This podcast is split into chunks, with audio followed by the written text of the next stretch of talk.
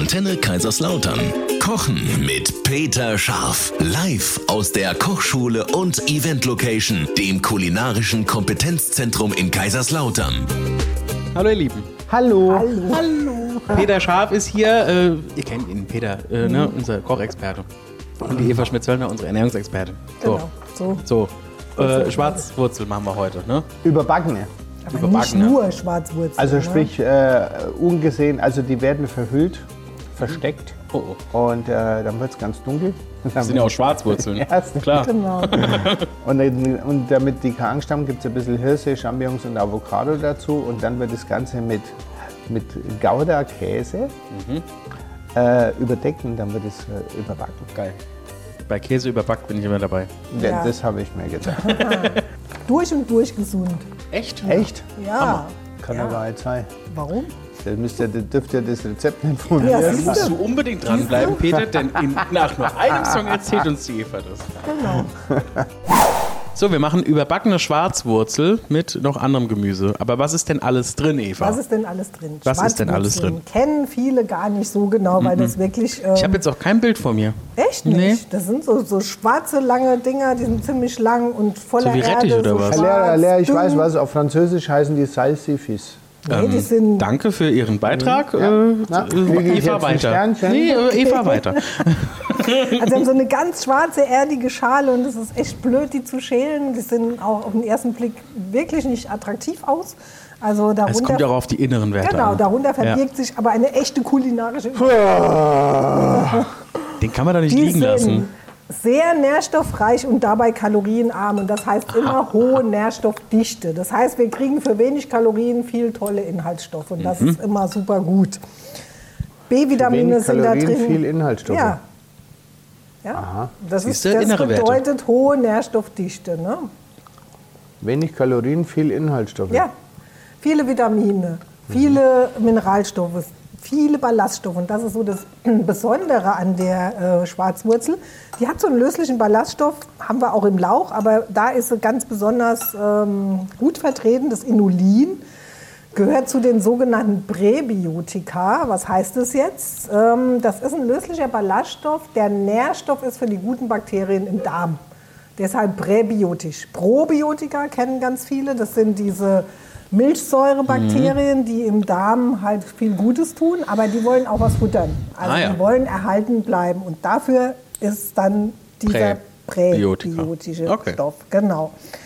Ähm, also, Hast du das jetzt kapiert? Ja, Quatsch mit Soße. gibt ja auch Antibiotika. ja, genau. Ja.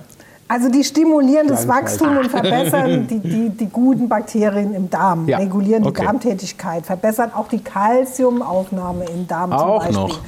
Aber Vorsicht, die können auch mal zu Unruhe führen. Also wenn man zu viel, zu viel hat, machen die Blähungen. Ui. Ne? Also das, ja, dann haben wir Champignons. Rohe Champignons enthalten ja wirklich auch nennenswerte Mengen an Vitamin D. Deshalb Aha. immer beim Schnippeln so ein paar roh noch essen, Ja. ist auf jeden Fall eine Ja. gute Idee. Dann ist da unser Superfood drin. Egal ob weiß oder braune, also Ja. Stein oder Wiesenschammer, Ja. gleicher Gehalt ja, oder was? das ist egal. Ja. Dann haben wir die Avocado, die gilt ja als Superfood, weil die so viele gute Inhaltsstoffe hat. Aber Also- die ist doch jetzt so in Verruf, oder? Wegen ihrem jein, Wasser. Jein.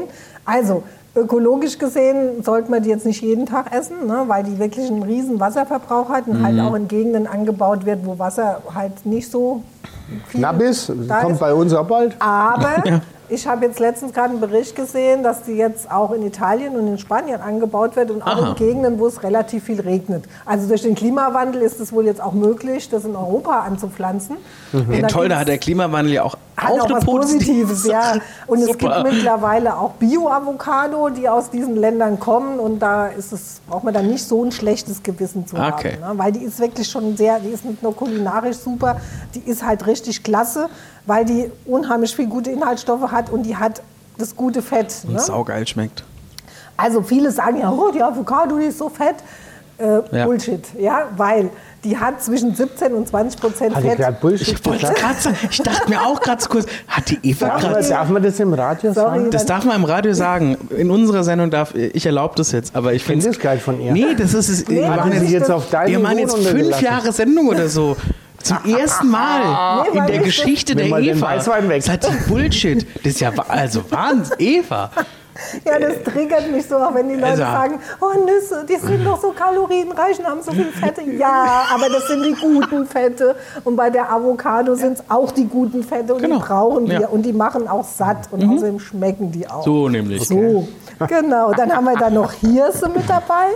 Also super Quelle für Mineralstoffe, Spurenelemente, viel Magnesium drin, Mhm, ähm, ist auch leicht verdaulich und äh, eiweißreich, glutenfrei, vielleicht auch nochmal so ein ganz Stimmt, guter ja. Hinweis. Ne? Gibt es doch auch so in so gepoppter Form, ne? Das schmeckt dann auch, auch ja. so richtig so, so crunchy. So nussig auch, ja. Und das haben wir noch Gutes, Sonnenblumenkerne, so ein perfektes Anti-Aging-Mittel, weil da Oh. ist viel Vitamin E drin, das schützt unsere Haut vor. Falten. Sehr viel genau, von innen, die Schönheit von innen. Schönheit kommt von innen. Genau. Auch äh, viele gute Fettsäuren drin. Dann haben wir Apfelessig, den hatten wir letztens schon mal ein Ja. bisschen was dazu gesagt. Ne? Das ist auch was sehr, sehr Gesundes mit positiver Wirkung. Petersilie noch mit drin, ein bisschen Butter, aber das ist alles okay. Von der Okay. Menge her äh, passt. Butter ist ja auch an sich, wenn es ist ein Naturprodukt. Ja. Ja. die ist auch das Fettsäuremuster gar nicht so schlecht. Weißt du, bei Wissen 50 viele Gramm Butter nicht. plus zwei Esslöffel Butter für die Form ist alles okay. Vor zwei Wochen kriege ich bei 80 Gramm Butter Plus Speck. voll eine Plus- auf die Schlappe. Plus 400 Gramm Speck. Ja. Das ist, Ja. haben wir hier Speck nicht. ist, ne? ist, was ist Fleisch, das Ah, ist kein Fett. Nee. Ach so, das wusste ich noch gar nicht. Okay. Siehst du, du lernst auch noch was Ich dazu, lerne Eva. auch noch was, genau.